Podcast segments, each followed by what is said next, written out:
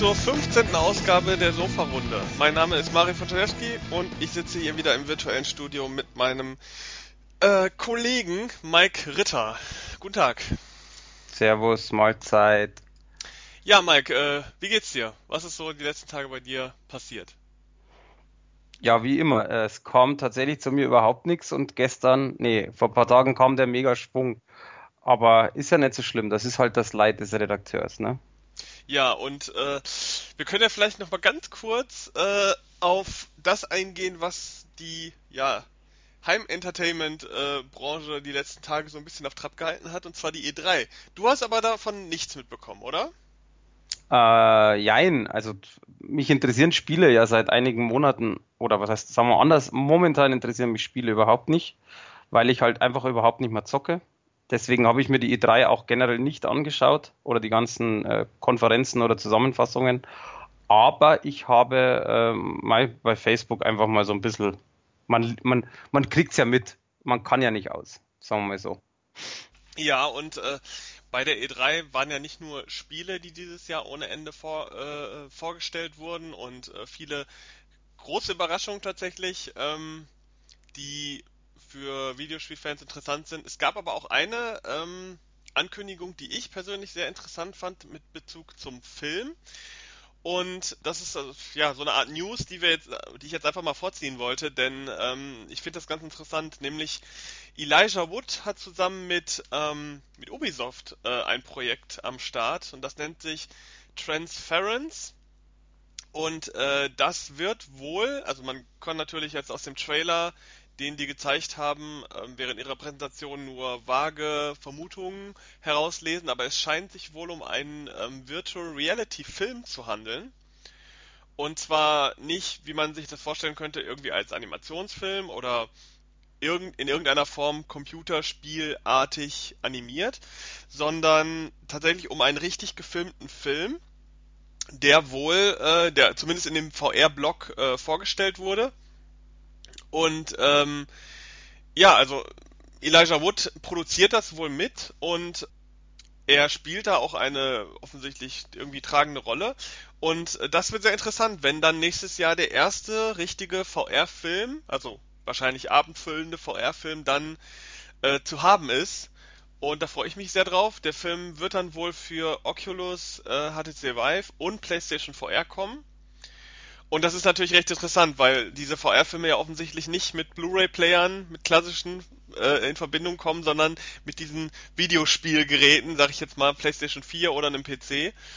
Und da bin ich persönlich sehr interessant drauf. Wie alle wissen, bin ich großer Virtual Reality Fan und ähm, jetzt mal das erste Filmprojekt in dieser Richtung äh, äh zu sehen, wird, glaube ich, sehr, sehr interessant. Also ich habe bis jetzt tatsächlich noch nichts gehört, finde ich sehr äh, interessant. Allerdings glaube ich, ist es dann auch, also ich will jetzt da nichts verurteilen, aber es ist wahrscheinlich auch erst der Anfang. Also man muss sich da ja auch erstmal rein lernen, was die Leute sehen wollen, was möglich ist und so weiter. Aber klingt sehr interessant. Ja, auf jeden Fall. Also ich habe ähm, mir bereits, man kann sich ja viele auch 360-Grad-Videos angucken. Da gibt es ja oft auch welche, die so ein bisschen filmisch aufgemacht sind. Mir fällt gerade ähm, als erstes Beispiel dieser Paranormal Activity 360 Grad Film. Das war ja durchaus ein richtiger kleiner Kurzfilm, nicht nur irgendwie so eine so ein Werbeding. Und ähm, das fand ich schon ganz interessant, weil man ist ja dann praktisch mit im Raum, wo diese Filmszene gerade abgespielt wird.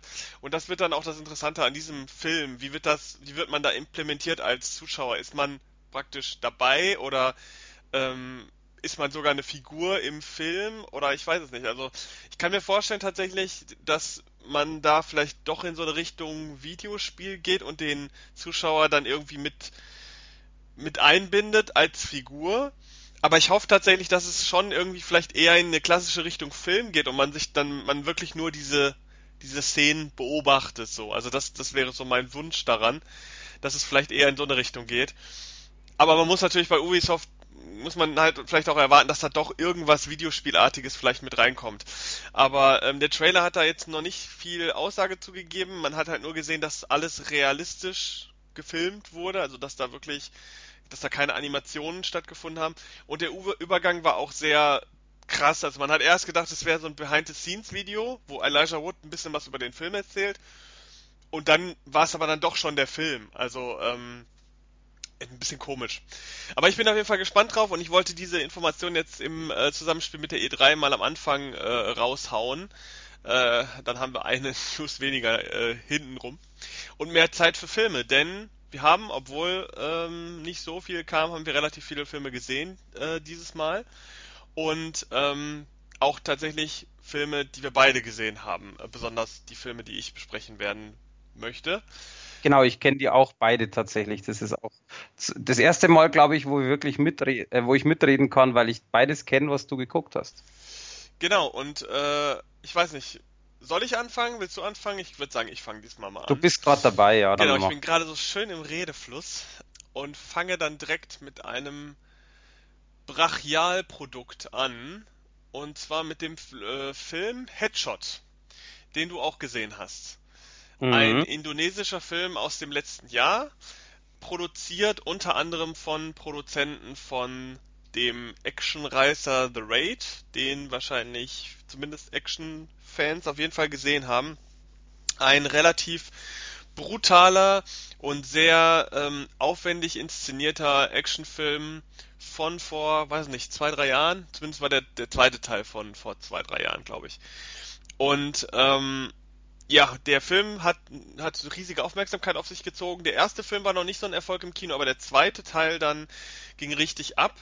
Und ähm, nun haben die Produzenten zusammen mit dem Hauptdarsteller von The Raid, ähm, Iko Uwais, ich kann das leider, ich weiß nicht, ob man das so richtig ausspricht, ähm, einen neuen Film produziert mit dem Titel Headshot. Und dieser erscheint leider nicht im Kino bei uns. Der hatte einen kurzen Auftritt äh, bei den Midnight Movies. Ähm, vor einer Woche, glaube ich. Und ähm, ist jetzt auf DVD und Blu-ray zu haben mit einer Spio JK-Freigabe. Der hat also keine FSK-Freigabe in seiner ungeschnittenen Form bekommen. Kann also heißen, dass der Film relativ schnell indiziert werden könnte. Ähm, also wer sich für den Film interessiert, sollte nach dieser Besprechung vielleicht direkt bestellen. Worum das geht's? Glauben, ja? Übrigens äh, muss ich kurz, das glauben auch viele Fans übrigens. Also ich bin in ein paar Filmgruppen und es gibt ja auch ein Steelbook und das ist teilweise schon äh, in diversen äh, Orten und Märkten wie die blauen, die grünen, äh, die orangenen sind, ist es schon ausverkauft. Und deswegen, äh, es wird auch in den Fo äh, Filmgruppen äh, extremst heiß gemacht, so von wegen, kauft euch das Ding, wenn ihr es wollt, weil es könnte bald weg sein. Also ich, äh, viele glauben auch, dass es nicht mal lange dauert, dass der aus dem Verkehr gezogen wird. Ist natürlich alles nur Glaube, Mutmaßung, aber äh, wie du schon sagst, es könnte schnell gehen. Ja, das ist ja eine, eine klassische Verkaufsmethode bei so einer Art von Film. Das ist relativ selten. Das hat man, glaube ich, das letzte Mal in prominenter Form bei, bei dem letzten Rambo-Film gesehen, dass der Film nach Kino-Release, also im Kino hat er noch eine normale ab 18 Freigabe bekommen. Auf im Heimvideo allerdings dann nicht, sondern eine Spio-Freigabe. Und ähm, ich glaube, Mediamarkt und Co. haben den trotzdem ins Programm genommen und dann eine relativ starke Kampagne gefahren nach dem Motto, kauft ihn schnell, bald ist er indiziert. Und ähm, dann, nach irgendwie zwei Wochen, ist der Film dann auch indiziert worden und man durfte nur noch die FSK 18 Freiga äh, äh, Fassung verkaufen. Die hat Mediamarkt und so weiter dann auch ins Programm genommen. Aber die haben dann halt diese, diese Marketingmethode geschoben, dass äh, die Leute, die Bock auf den Film haben, werden den in den ersten zwei Wochen kaufen und dann können wir auch die Spio-Fassung verkaufen, was ja sonst äh, eher nicht der Fall ist. Gerade auch Amazon äh, verkauft solche Fassungen eigentlich nie. Und bei Headshot ähm, fahren sie jetzt offensichtlich dieselbe Methode, zwar nicht mit, einem, mit so einem krassen Marketing, aber die sagen sich, okay, ähm, es war ja sogar mal eine 18er Fassung angekündigt, die wird wahrscheinlich auch kommen, äh, sobald der Film indiziert ist. Und äh, jetzt in den ersten Wochen sollen natürlich die Fans, die Bock drauf haben, gerade auch die, die durch, durch The Raid äh, auf den Film aufmerksam geworden sind, sollen den natürlich jetzt schnell kaufen, damit ähm, sie den noch ungeschnitten ohne irgendwelche Importe aus anderen Ländern oder so bekommen. Und äh, ja, also vielleicht mal jetzt mal zum Film. Ähm, der Film handelt von einem Typen namens Ishmael, ähm, der wacht an einem Strand auf, weil er dort von einem, ich glaube, ein Fischer ist das, gefunden wird und wird ins Krankenhaus gebracht. Er ist nämlich schwer verletzt und äh, ja, im Krankenhaus freundet er sich mit der, ähm, mit der Krankenschwester an, die heißt Eileen. Und in diesem, in dieser Freundschaft bricht auf einmal ein, ja, Schwerstkrimineller ein mit seinen Schergen, der auf der Suche nach diesem äh, äh Ishmael ist.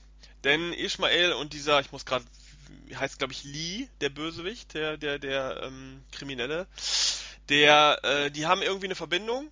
Und welche Verbindung ist, wird, wird natürlich nicht gesagt. Ähm, aber diese Verbindung wird durch äh, viel Blut und Gemetzel gekennzeichnet. Denn dieser Film ist ebenfalls sehr, sehr, sehr gewalttätig und ja, ein reiner Action-Faustkampf mit ein bisschen Geballerfilm sozusagen. Hm. Aus Indonesien, einem Land, wo man nicht besonders viele Filme herbekommt. Ich finde es auch sehr spannend, dass nach The Raid wieder so ein Film aus Indonesien so einen, ich sag mal in Anführungszeichen, großen Hype in Deutschland und generell im Ausland hat, weil man sich ja, man, man muss ja denken, mein Gott, was, was geht da in Indonesien ab, dass die immer solche Filme produzieren. Dabei ist es natürlich, kommen, sind das nur Filme, die von einer Produzentenriege kommen und äh, den Rest aus Indonesien kennt man natürlich nicht. Aber es ist schon strange, denn dieser Film, auch wie The Raid und The Raid 2, also inhaltlich ist der schon, die Geschichte ist zwar relativ Standard, so ist jetzt nichts, nichts Besonderes, aber die Inszenierung dieses Films, ähnlich wie The Raid, die ist schon richtig heftig. Also der Film ist dreckig, der ist düster, der ist bösartig, der ähm, ist extrem gewalttätig, also sehr explizit im Sinne von, also da werden jetzt keine Menschen auseinandergefetzt, aber ähm, so Kleinigkeiten wie eine Machete durch den Hals äh, und so weiter, die werden schon sehr zelebriert. Ähm, die Kampfszenen, muss ich sagen, also es dominiert sehr der Faustkampf. Ähm, ab und an kommt auch mal ein Maschinengewehr zum Einsatz, aber der Faustkampf dominiert das ähnlich wie bei The Raid auch. Ähm, ich finde die Action-Szenen, die sind mehr so One-on-One, -on -one, also einer gegen einen. Es, es, das dominiert so den Film, anders als bei The Raid, wo durchaus mehr Massenschlachten stattfinden. Hier konzentriert man sich mehr auf so Einzelkämpfe. Die sind dann auch sehr ausgewalzt und sehr ähm, explizit. Ich muss aber sagen, tatsächlich, mir kam der Film am Ende nicht ganz so extrem vor wie tatsächlich die The Raid-Filme. Also ich war ein bisschen verwundert, dass der Film jetzt eine Spio-Freigabe bekommen hat, während die The Raid-Filme eine 18er-Freigabe gekriegt haben. Also die sind alle durchweg brutal und ähm, und so weiter, aber wo da jetzt der Unterschied äh, äh ist, habe ich nicht so ganz verstanden, ehrlich gesagt. Ansonsten, schauspielerisch finde ich den Film sehr gelungen. Die beiden Hauptcharaktere, also gerade auch die, ähm, die Krankenschwester oder eine Doktorin ist das, glaube ich, und der Hauptdarsteller, die interagieren ganz gut zusammen. Der Bösewicht ist auch ganz nice, wobei ich nicht verstehe, warum der ständig Englisch spricht.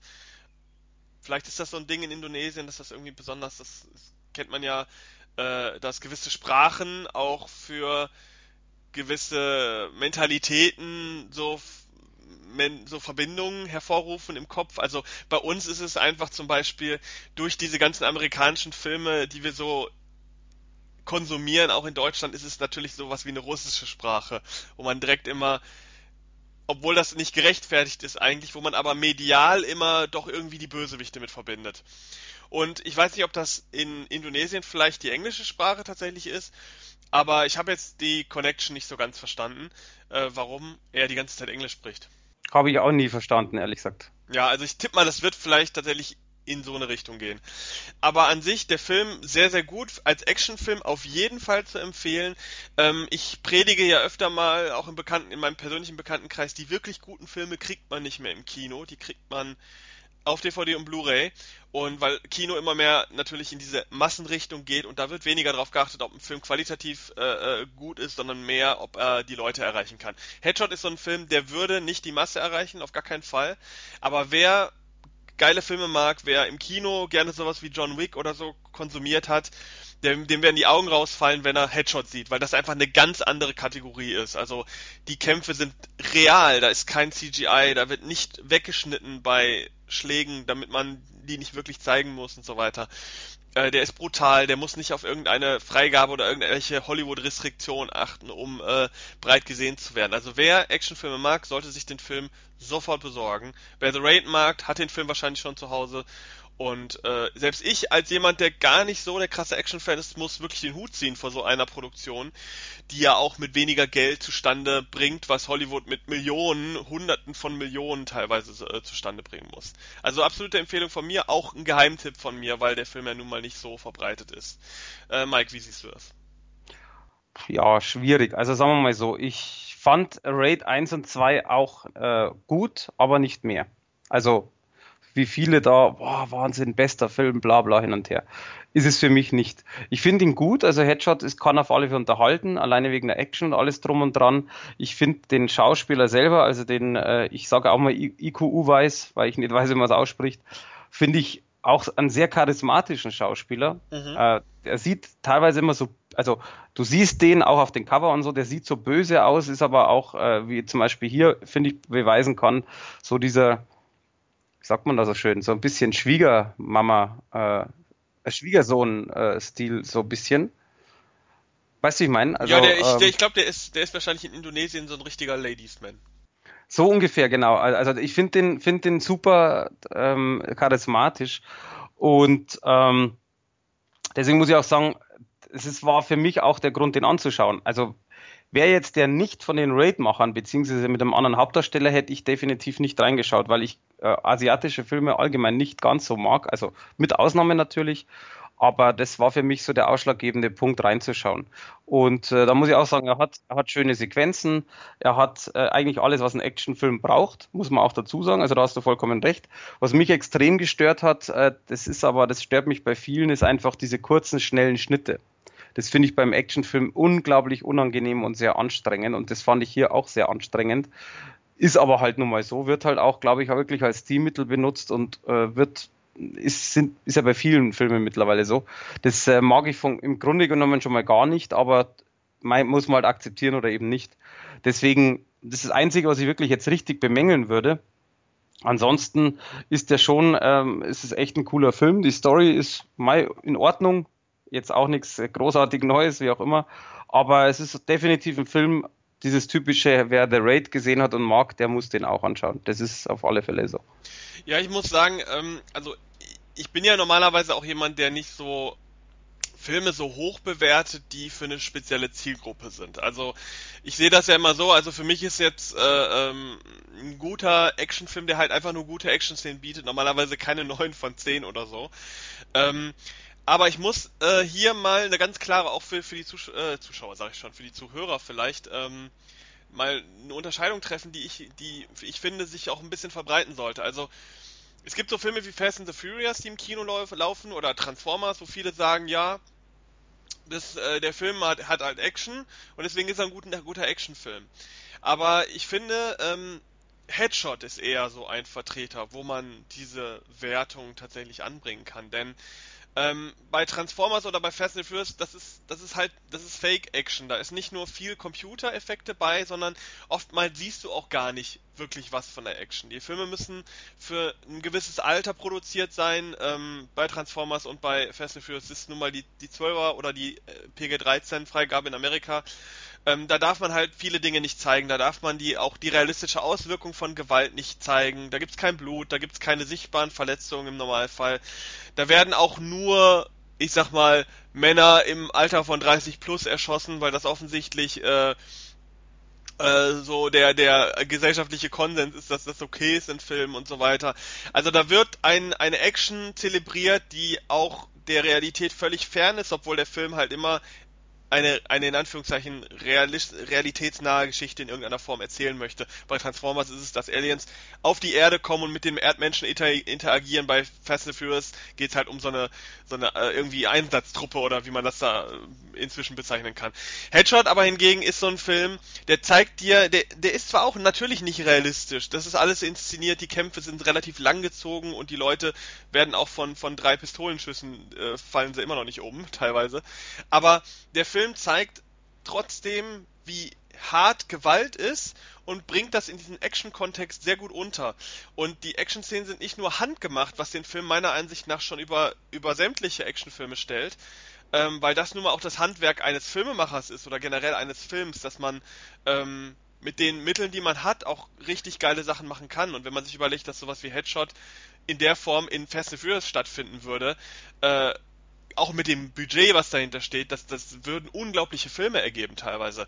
Aber ähm, so ein Headshot, der zeigt dann halt auch die Gewalt, so wie sie im Normalfall dann auch ist, wenn die Machete in die Halsschlagader einsticht, dann fliegt nun mal das Blut. Und bei anderen Filmen, sage ich jetzt mal, bei einem John Wick wird dann oftmals weggeschnitten. Und ähm, Deswegen muss ich sagen, äh, sind solche Filme, solche Filme verdienen für mich eher das Prädikat als Actionfilm richtig gut. Als Film allgemein muss man natürlich bei Headshot sagen, da hast du völlig recht. Die Geschichte ist unspektakulär, die ist nicht dumm und, und, und schlecht, aber sie ist halt auch nicht besonders gut. Und deswegen ist der Film dann vielleicht in Tendenz natürlich eher für Actionfans geeignet. Aber ähm, für die ist er auf jeden Fall ganz, ganz, ganz weit oben anzusiedeln, würde ich sagen. Ja. Mhm, absolut. ja, ich kann da nichts dazufügen. Wie gesagt, ich gehe an, von einer anderen Perspektive. Das mit den Action-Unterscheidungen finde ich absolut richtig. Trotzdem ist es halt natürlich der, das Obergenre Action. Natürlich, natürlich. Aber du hast absolut recht. Ja.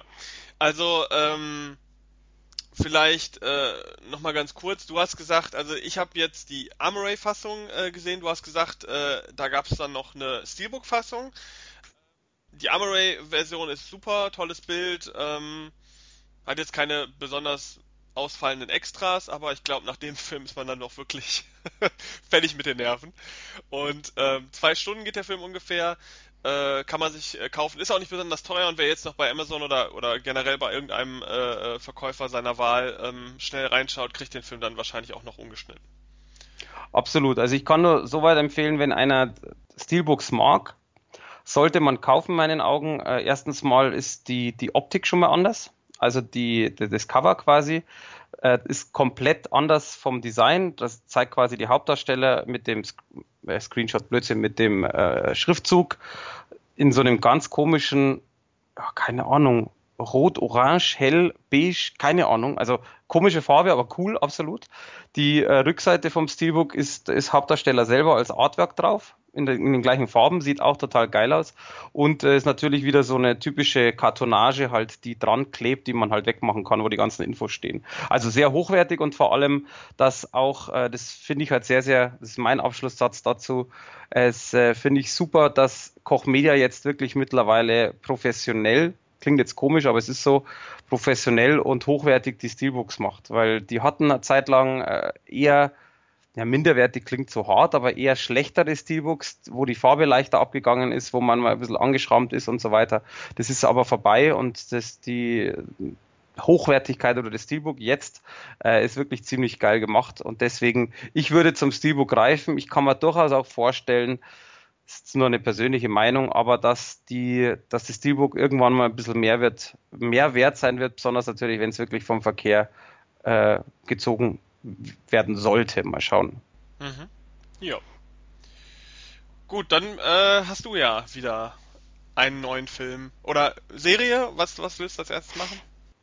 Nee, ich mache jetzt erstmal den Film und zwar, der kommt äh, lustigerweise nicht aus Asien. Nein, Quatsch, der, der kommt aus Amerika, wurde aber größtenteils in Puerto Rico gedreht. Na, sowas. Ja, komisch, ne? Nee, also der, der Film, das ist so, der Film kommt von äh, Ascot oder beziehungsweise kam von Ascot Alight und kommt tatsächlich noch raus, also Ende Juni am 30.06. Der kam bei uns sehr, sehr früh an, was ich auch total toll fand. Das äh, Lustige ist, dass der Titel total bescheuert ist. Also es ist wieder typische Eindeutschung, das finde ich grausam. Dafür ist der Untertitel ziemlich aussagekräftig. Also der Titel selber heißt Erpressung und der Untertitel lautet, wie viel ist deine Familie wert? Ja. Und lustigerweise sagt das eigentlich schon alles über den Film.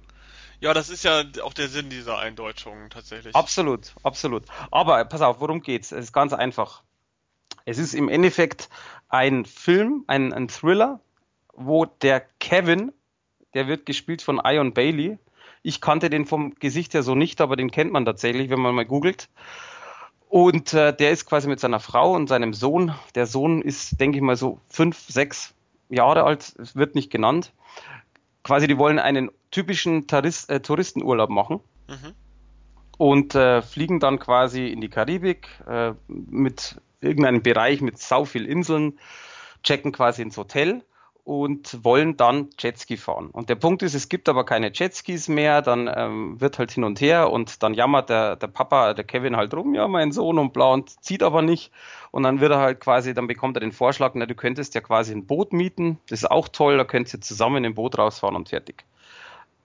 Boot gibt's aber dummerweise auch nicht mehr, weil er will es ja jetzt haben. Teilweise sind die ja ausgebucht und dann kriegt er den Tipp quasi, dass er es von Einheimischen mieten kann macht er, er fährt raus mit der Familie. Äh, dummerweise stranden die quasi an der Insel, weil der Motor dann nicht mehr geht und haben ein Problem, weil natürlich sie nicht Bescheid gesagt haben im Hotel, sondern halt einfach durch die Einheimischen ja quasi da rausgefahren sind.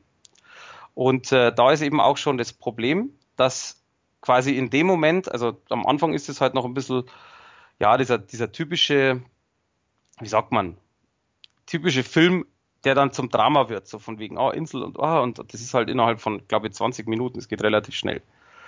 Da, bis dato ist der Untertitel noch relativ Quatsch. Also man versteht es quasi noch nicht. So, und der, der, der dreht sich dann aber, und zwar es geht dann darum, dass sie von einem Einheimischen gefunden werden, und zwar der Typ heißt, jetzt muss ich schnell schauen, Barkhat Abdi, der ist, ähm, jetzt fällt mir der Titel nicht ein, verdammte Axt, mit Tom Hanks äh, auf dem Meer. Wie hieß der? Oh, ja, ja, ja, ja. Ähm, der hat auch so schlechte Zähne, oder? Ja, genau. Ja, genau. Der ist, der, äh, der war, war der nicht auch bei den, war der, der war doch bei den Oscar, der hat doch einen Oscar gewonnen, oder? Hat den oh, Oscar gewonnen? Kann, nee, gewonnen glaube ich nicht, aber Oscar prämiert, äh, oder? Nominiert, so, sowas, glaube ich. Ist egal. Der Jedenfalls, war auf jeden Fall bei den Oscars, äh, war der sehr im Mittelpunkt an einer Stelle ja, ja, ja. wegen eines genau. Films. Und das ist der Typ und der, der findet ihn quasi mit seiner Familie und die sind natürlich schon dehydriert und knapp dem Tod. Und schlimmerweise sein Sohn äh, hat irgendeine Krankheit und der äh, quasi der Vater sagt dem Typen, er wird sterben, wenn er nicht sofort ins Krankenhaus kommt.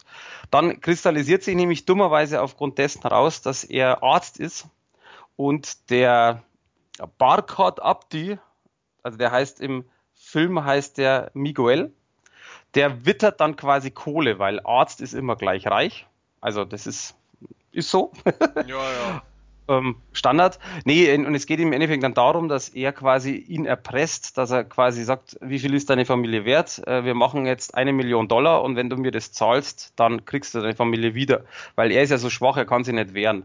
Und dann bringt er quasi mit seinem Komplizen, die Familie, also die, die Mama und den Sohn auf irgendeine der Inseln, und da sind ja tausende Inseln, und fährt mit ihm quasi zum Bankautomaten, fährt wieder zurück und dann kann er seine Familie wieder haben. Nur, das ist der Plan und so funktioniert es halt eben nicht. Achso, ich dachte, das wäre der ganze Film jetzt gewesen. Nee, nee, nee. ähm, also das ist tatsächlich, das ist der Plan so in der ersten halben Stunde und dann passieren halt sehr, sehr viele Sachen, die nicht wirklich vorhersehbar waren. Und äh, ich würde gerne drüber reden, aber das wäre zu viel Spoiler. Das Interessante aber daran ist tatsächlich, man denkt, wenn man das so hört, äh, und meine Filmkritiken oder generell, wenn ich drüber rede, ist ja immer so, dass ich versuche, tatsächlich den, den, den, das Grundfressen zu geben, aber nicht weiter. Und es ist tatsächlich so, dass man bei dem Film denkt, okay, jetzt gibt es da eine, eine Geschichte, der, der holt jetzt das Geld und dann, keine Ahnung, passiert vielleicht noch was und dann äh, fahren sie mit dem Boot, finden die Familie nicht mehr, keine Ahnung, irgend sowas. Eben äh, komplett Quatsch. Da passieren viele Sachen, was ich richtig geil finde. Also tatsächlich, äh, du, du weißt ja, du kennst mich da auch schon lange, ich schaue beim Drehbuch und man kennt das Drehbuch ja aufgrund des Films nicht zwingend, aber zumindest äh, dadurch, dass der ja aufgrund eines Drehbuchs gedreht worden ist, ähm, schaue ich da auf diese Geschichte. Und es ist wirklich so, bis auf die letzten zehn Minuten, die für mich ein bisschen überzogen sind, so wie wieder ein bisschen typisch Hollywood. Ähm, man muss noch was, man muss noch einen draufsetzen, man muss noch. Äh, bis dahin ist wirklich alles komplett nachvollziehbar. Und es passiert sehr, sehr viel. Und es ist sehr, sehr krass, was passiert. Und also nicht jetzt brutal, sondern krass von der Vorstellungskraft her. Und das fand ich an dem Film richtig gut, weil einfach das Drehbuch und auch die Umsetzung mega gut sind und man sich tatsächlich auch dummerweise in den Bösewicht in einer gewissen Weise reinversetzen kann, weil man über den auch später mal mehr erfährt. Und das äh, fand ich an dem Film halt richtig, also wirklich richtig gut. Der ist sehr spannend, der dreht sich immer wieder mal. Ähm, wie gesagt, der Schluss mal kurz ausgeklammert, weil den fand ich nicht ganz so toll, aber kann ja nicht immer alles Gold sein, was glänzt. Mhm.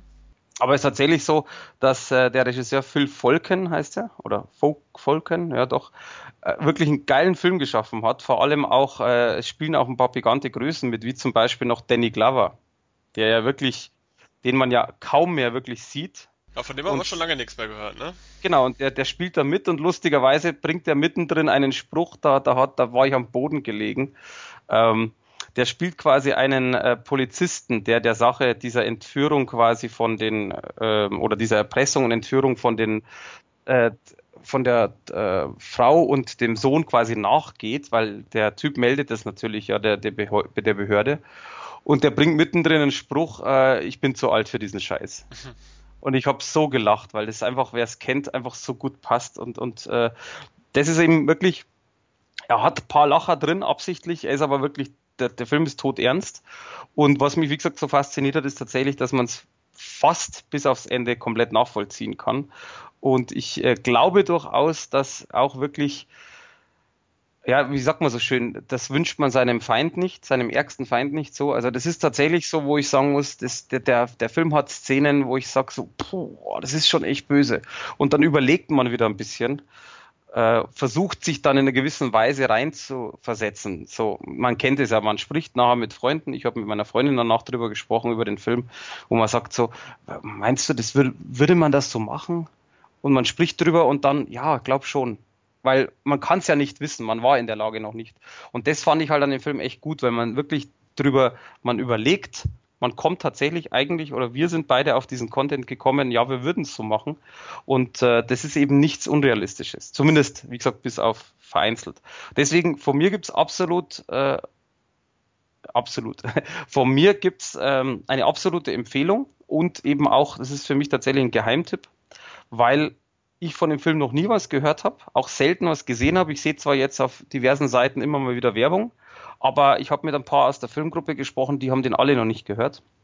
Deswegen, wer Thriller mag und besonders so Entführung, Erpressung, bla bla in diesem Thema, der sollte sich den Film auf alle Fälle anschauen. Ich fand den richtig, richtig gut. Ja, das klingt doch äh, interessant. Klingt nach einer guten Empfehlung abseits des Mainstreams natürlich auch. Absolut, das ist eben genau der Punkt. Es ist halt kein Film, der jetzt irgendwie vorher, also wie gesagt, außer der Werbung jetzt, der vorher 5000 Mal promoted wurde, wo, keine Ahnung, irgendwelche Schauspieler auf dem Cover sind, die eben zum Beispiel, ja, der hat einen Oscar gewonnen oder war prämiert oder sonst was. Nee, das ist einfach ein normales Filmcover, das ist normal promoted und fertig und der, ich, ich glaube durchaus allerdings auch, dass der ein bisschen in der Versenkung verschwinden wird, was ich sehr schade finde, weil der hat es definitiv verdient, ähm, gut verkauft zu werden, gut gesehen zu werden. Deswegen bin ich auch generell mal gespannt, was so in den Filmgruppen passiert oder überhaupt, ob man noch irgendwo über diesen Film was liest. Weil äh, das ist für mich so ein Ding, wo ich sage, der, der stellt viele anderen äh, Filme in den Schatten wo wirklich viel Werbung gemacht wird, wo wahnsinnig viel Geld gekostet hat. Wobei ich jetzt ehrlich gesagt auch nicht geguckt habe, wie groß da das Budget war, aber ich denke mal, das hielt sich in Grenzen, weil natürlich sind super schöne Drehorte mit Palmen, Strand, Wasser, wie auch immer, aber das ist äh, im Endeffekt einfach dieses Urlaubsfeeling. Aber da gibt's keine großartigen Effekte, da gibt's keine großartigen äh, Kämpfe, Choreograf choreografisch. Es gibt keine Horroreffekte, dass man super Maskenbildner gebraucht hätte. Also ich glaube nicht, dass er so teuer war, was ich damit sagen wollte. Deswegen, ich hoffe, er kommt groß raus äh, und ich kann den deswegen auch wirklich empfehlen. Ja, äh, jetzt komme ich mit einem Mainstream-Film um die Ecke. Und zwar mit äh, der Komödie Why Him, die Anfang des Jahres bei uns im Kino lief. Ich glaube im Januar lief die bei uns. Ähm, ein Film, der im Weihnachtssetting spielt, also sozusagen eine nachgereichte Weihnachtskomödie mit ähm, James Franco und Brian Cranston und äh, Zoe Deutsch, spricht man das glaube ich aus, ähm, in den Hauptrollen. Ja, eine, eine, ja, eine Weihnachtskomödie der etwas deftigeren Art, produziert von Ben Stiller und ich glaube geschrieben von Jonah Hill oder zumindest mitgeschrieben. Ähm, Produziert sogar, glaube ich, soweit ich mich erinnern kann. ja, auf jeden Fall sind die dann, ich meine, wenn James Franco da ist, dann ist äh, äh Jonah Hill nicht weit im Normalfall. Und Ja, eine Komödie, die von einer Familie handelt, angeführt vom äh, äh, Vater Brian Cranston. Ähm, ich weiß gar nicht, wie der im Film heißt. Ned Fleming. Fleming. Familie heißt Fleming und Brian Cranston spielt Ned, den, ja, äh, das Familienoberhaupt. Und die besuchen zusammen ähm, die Tochter von Ned, die ähm, mit ihrem aktuellen Freund äh, studiert. Und diesen Freund äh, kennt die Familie noch nicht, also ähm, die wollen ihn sozusagen kennenlernen, fahren zu ihr an die Uni und stellen fest, ähm, ja, der Freund ihrer Tochter ist ein ein ziemlich verquerer Millionär, der mit Videospielprogrammierung unendlich viel Geld äh, verdient hat, in einem riesigen Anwesen, Villa, was auch immer, Gebäudekomplex wohnt, äh, mit Tieren, die drumherum laufen und all so ein Zeug, so ein bisschen ähm, eine moderne Variante von Michael Jackson, glaube ich. Man äh, kann sich das übrigens, ich muss das schnell unterbrechen, ich, äh, du hast doch sicherlich, und äh, ich bin mal wieder so spontan, dass mir die Namen nicht einfallen, du hast doch den Film gesehen mit dem, mit der Roboterfrau, wo der Typ quasi die Programmierung übernimmt und jemand von der Firma einlädt. Weißt du, wen ich meine? Nee. Ah, Mann, Mann, Mann. Das ist ähnlich so ein Anwesen ist das Über, Überleg dir das noch, überleg dir noch mal. Äh, ich, ich beende erstmal die Geschichte noch. Ja, mach das mal, ja. Ähm, auf jeden Fall kommen die dann zu diesem Freund, der mit dem die Tochter wohl auch schon länger zusammen ist. Und äh, der Freund möchte allerdings weitergehen und möchte die Tochter also möchte ihren Heiratsantrag machen. Und da alle, äh, sind alle Alarmglocken gerade beim Familienoberhaupt nett äh, alarmiert, denn er ist gar nicht begeistert von diesem Typen. Er spricht komisch, er ähm, lebt ein sehr dekadentes Leben und ähm, eigentlich hat er, also der Vater, ähm, sich eigentlich eher gedacht, dass seine Tochter ähm, jemand Bodenständiges äh, äh heiratet. Und ja, dieser äh, Freund wird gespielt von James Franco, finde ich sehr, sehr, sehr überzeugend auch gespielt. Ganz und kurz, ich muss, ich muss da jetzt einhaken, du musst noch was dazu addieren, dann kann man sich nämlich vorstellen, wie der drauf ist. Der hat sich zum Beispiel, äh, weil die das erste Mal ja alle sehen, hat er sich ein Tattoo von der Weihnachtskarte auf den Rücken machen lassen, wo die ganzen Familienmitglieder quasi zu sehen sind. Und der Tätowierer zum Beispiel hat Merry Christmas noch mit runter tätowiert und das findet er zum Beispiel witzig. Und alle gucken halt nur so von wegen, ob der Typ nicht ganz sauber ist, weil er sich halt eine Weihnachtskarte äh, an, auf den Rücken tätowieren lässt. Ja, also er ist halt sehr bemüht, dass die Familie ihn mag und äh, das ist ein eins von seinen Be Auf der komischen Weise allerdings. Und ja, und es, der Film lebt halt hauptsächlich vom Zusammenspiel zwischen James Franco und Brian Cranston. Also beide sind sozusagen die in Anführungszeichen Gegenspieler in diesem Film. Und Brian Cranston versucht halt will halt mit dem Typen eigentlich nichts zu tun haben, will erst immer weg und dann später äh, will er eigentlich, dass er nicht mit seiner Tochter zusammen ist, während James Franco halt verzweifelt versucht, äh, ihm irgendwie zu gefallen und ähm, ihn halt besonders gut nach seiner Ansicht äh, zu behandeln.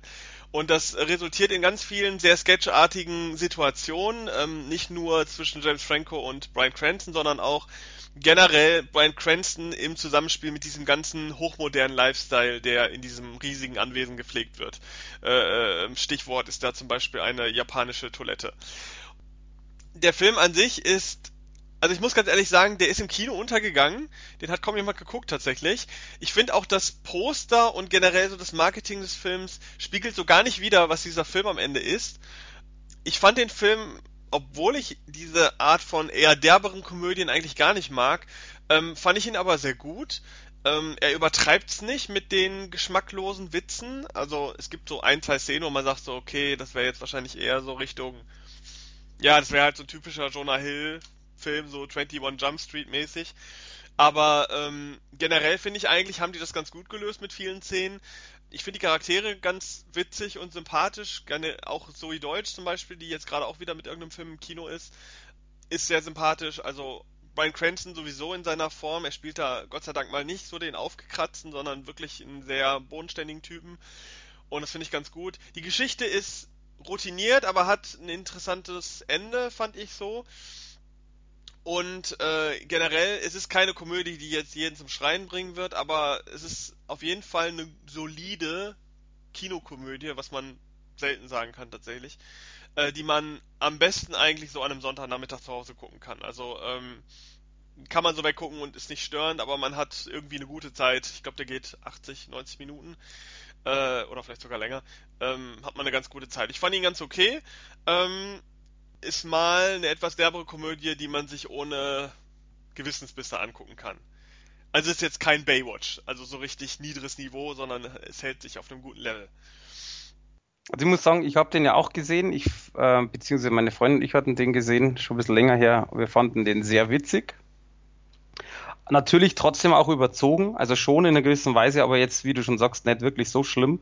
Es sind ein paar Szenen dabei, die, die finde ich einfach zu lange oder jetzt zum Beispiel mit diesem, was war das, ein Rhinoceros? Nee, Quatsch, ein Büffel oder was war das ja, in diesem so Glas? Ich glaube eher ein Elch, Elch, oder sowas. Elch, genau, Mhm. richtig. Da gibt's so eine, so eine immer wiederkehrende Szene mit dem Elch, das fand ich zum Beispiel ein bisschen, ja, zu nervig, zu krass. Ähm, allerdings, was ich halt super finde, ist einfach das Zusammenspiel, wie du schon sagst. Also Brian Cranston ähm, finde ich ja sowieso ein Wahnsinnsschauspieler durch Breaking Bad sowieso. Äh, James Franco passt da mega gut rein als tätowierter, total durchgeknallter, aber eben liebenswertiger Schwiegersohn in dem Fall. Und ähm, also ich muss sagen, ich fand den Film sehr gut. Auch was ich super finde äh, oder super fand, ist einfach die diese ja, also Franco flirtet ja oftmals mit der mit der Frau von von ihm, was aber eigentlich gar nicht so richtig flirten ist, aber das kommt immer so rüber. Und ähm, er versucht im Endeffekt ja nur sich ja nicht einzuschleimen, sondern halt einfach gut dazustehen. Und es gibt halt sehr viele Missverständnisse auch in dem Film und deswegen fand ich das halt auch sehr cool. Und äh, natürlich mit diesem, deswegen ja auch dieser Titel, äh, immer mit dem Hintergrund natürlich, wo er mittendrin im Film auch mal die Frage kommt, warum denn er? Ähm, genau darum ging es ja eigentlich auch. Man kann das, glaube ich, durchaus nachvollziehen. Dieses, man, also egal jetzt, ob man Papa ist oder natürlich dann die Hand anhalten möchte. Das heißt, man versucht natürlich vor dem Papa oder vor der Familie als gut dazustehen, egal was man für ein Kerl ist. Andersrum natürlich äh, versucht man natürlich denjenigen, den meine Tochter heiraten möchte, zu verstehen. Und so finde ich, kommt es im Film sehr, sehr gut rüber und trotzdem natürlich diese typische Frage, du hättest doch jeden nehmen können, warum denn er? Und das ist, kommt genau da ja auch so rüber. Ja, was ich zum Beispiel interessant finde bei diesem Film, warum dieser Film keinen deutschen Titel gekriegt hat. Also, äh, ich finde, Why. Why Him ist ähm, erstmal erstmal überhaupt kein Titel, der irgendwie gut klingt und also im Deutschen jetzt, aus einer deutschen Perspektive. Im äh, amerikanischen macht es völlig Sinn, aber ähm, im Deutschen klingt dieser Titel nicht gut. Er ist nicht gut, er, er sagt nichts aus. Ich sag mal, 50% der Deutschen, die vielleicht auch gar kein richtig, richtiges Englisch können, verstehen auch gar nicht, äh, äh, was dieser Titel bedeuten soll. Also es ist was anderes als so ein Titel, Titel wie John Wick oder 69 Hours oder so, das ist noch, ist noch mal was anderes, aber äh, Why Him, äh, da hätte ich zum Beispiel noch am ehesten verstanden, wenn so ein Film einen deutschen Titel nach dem Motto, keine Ahnung, Schwiegersohn Schreck oder irgendwie sowas, was es ja oft gibt, ähm, so, so einen Titel bekommen würde, weil man da dann vielleicht noch am ehesten nachvollziehen kann. Wenn, wenn ich das Cover so sehe und vielleicht kein Englisch kann, dann äh, würde ich überhaupt nicht wissen, wie dieser Film zu bewerten ist und was das sein könnte. Also ich hätte bei dem Film noch am ehesten verstanden, wenn es einen deutschen Titel bekommen hätte. Hat er nicht. Vielleicht lag es unter anderem auch daran, dass der Film nicht so der Mega-Burner im Kino war. Wie er jetzt durch auf DVD macht, weiß ich nicht, aber ich kann empfehlen, wer Bock auf so Komödien hat, die so ein bisschen derber sind, die vielleicht nicht ganz so extrem sind wie so ein 21 Jump Street oder so ein Baywatch, der gerade im Kino läuft, sondern eher so ein bisschen ein bisschen familienfreundlicher in Anführungszeichen, wobei ich das wirklich in Anführungszeichen setzen würde bei dem Film. Der kann sich den auf jeden Fall angucken, sollte sich den mal besorgen. Vielleicht auch eher leihen als kaufen. Ja, oder erst, erst leihen und dann kaufen. Ja, wie, je nachdem, wie man möchte. Also das Genau. Bonusmaterial ist auf jeden Fall äh, durchaus gut, was mit drauf ist. Ein paar äh, äh, witzige Featurettes noch und äh, ähm, Outtakes und so weiter kann man sich auf jeden Fall angucken. Wenn man mehr Interesse an dem Film hat, als äh, wenn man ihn nur leihen wollen würde. Ähm, zum Beispiel, weil man Brian Cranston-Fan ist äh, und sich aktuell jeden Film von ihm anguckt und besorgen möchte, der kann, kann man das äh, auf jeden Fall machen. Ich wollte gerade sagen, das würde ich auch wirklich empfehlen. Also alleine schon, wer äh, Cranston oder dementsprechend Franco mag, der sollte einen Blick riskieren, definitiv. Jo. Jo, pass auf. Äh, Ich habe ja noch mehr zur Auswahl. Und übrigens, bevor ich weitermache, den Film, den ich meinte, war Ex Machina. Ah ja, okay. Ich Ähm, und warum nicht ich- gesehen, aber Ach so, ich, ich, okay. kann- ich kenne den Film vom Hörensagen. warum ich es angesprochen habe, ist, ähm, das Haus hat mich da extrem dran erinnert. Äh, es, ist, es ist bei Ex Machina schon anders, aber äh, äh die kamen also an und dachten mir so, haha, wie bei Ex Machina. Also so, jetzt war der erste Eindruck. Deswegen kann man sich dann ein bisschen besser vorstellen, zumindest wie das Haus aussieht oder das Ganze drumherum. Jo, äh, ich habe jetzt noch drei zur Auswahl und ich möchte tatsächlich äh, einen, weil wir haben ja heute noch nichts Schlechtes, möchte dann quasi tatsächlich einen schlechten machen und äh, eines aber nur dann zum Schluss kurz ansprechen. Und zwar, ich habe mich jetzt mal so ein bisschen äh, dadurch, dass du den auch kennst und wir dann einfach darüber reden können, entschieden für äh, Phantasm 5 Ravager. Und zwar, das ist im Endeffekt äh, kurz mal eine Kurzerklärung. 1979 quasi ist ein so ein Horrorfilm beziehungsweise Science-Fiction-Horrorfilm entstanden. Der nennt sich eben Phantasm oder auf Deutsch das Böse. Der übrigens äh, vom Index runtergekommen ist vor kurzem. Stimmt, den gibt's jetzt auch, ne? Hast recht, genau. Den gibt's ja jetzt als Mediabook auch, äh, oder ich glaube sogar die ersten drei Teile gab's als Mediabook, irgendwie sowas. Und ähm, das ist jetzt eben der fünfte Teil der wurde 2016 tatsächlich erst fertig produziert und ist quasi der fünfte, momentan letzte. Mal schauen, man, man kann ja bei so einer Saga oder bei so einem, egal ob Horrorfilm oder jetzt auch äh, Fast and the Furious, man kann ja immer sagen, es ist der letzte Teil und dann erfindet man wieder irgendwas, was reinpasst. Ähm, egal, ob es dann realistisch ist oder nicht. Also zumindest vorerst letzte Teil. Und das Ding kam über Koch Media raus und zwar einmal natürlich die normale Blu-ray und äh, zum anderen auch ein Mediabook. Und das Schlimme ist einfach daran, und das, äh, da hatten wir im Vorfeld ja schon mal gesprochen, ich äh, kannte tatsächlich den, ich glaube eben den ersten Teil und dazwischen gar nichts. Und jetzt kam der und ich dachte mir so, ach cool, äh, vielleicht knüpft der schön an, schaust du den da an. Und du hast mich ja schon mal ein bisschen vorgewarnt und dummerweise hattest du recht, weil wir oder beziehungsweise zwischen uns beiden ist ja oftmals einfach so eine gewisse Differenz.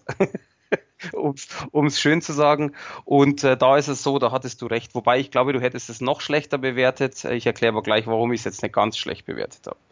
Kurz, worum, worum geht's? Und da ist dummerweise genau schon das, äh, weil ich sage kurz, äh, ich kann gar nicht mal hundertprozentig sagen, worum es geht, weil das ist für mich auch ein Punkt, äh, der ganze Film ist in meinen Augen nur Chaos, äh, wo ich persönlich überhaupt nicht durchgestiegen bin, obwohl ich wirklich aufgepasst habe. Also nicht nebenbei Handy gespielt oder sowas.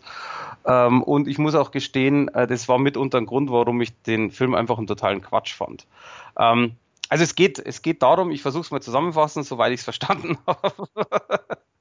ähm, es geht um den Reggie, und der kämpft quasi seit 37 Jahren eben gegen das Böse. Und das und zwar das ist ein Typ, der nennt sich Tall Man oder der wird Tall Man genannt.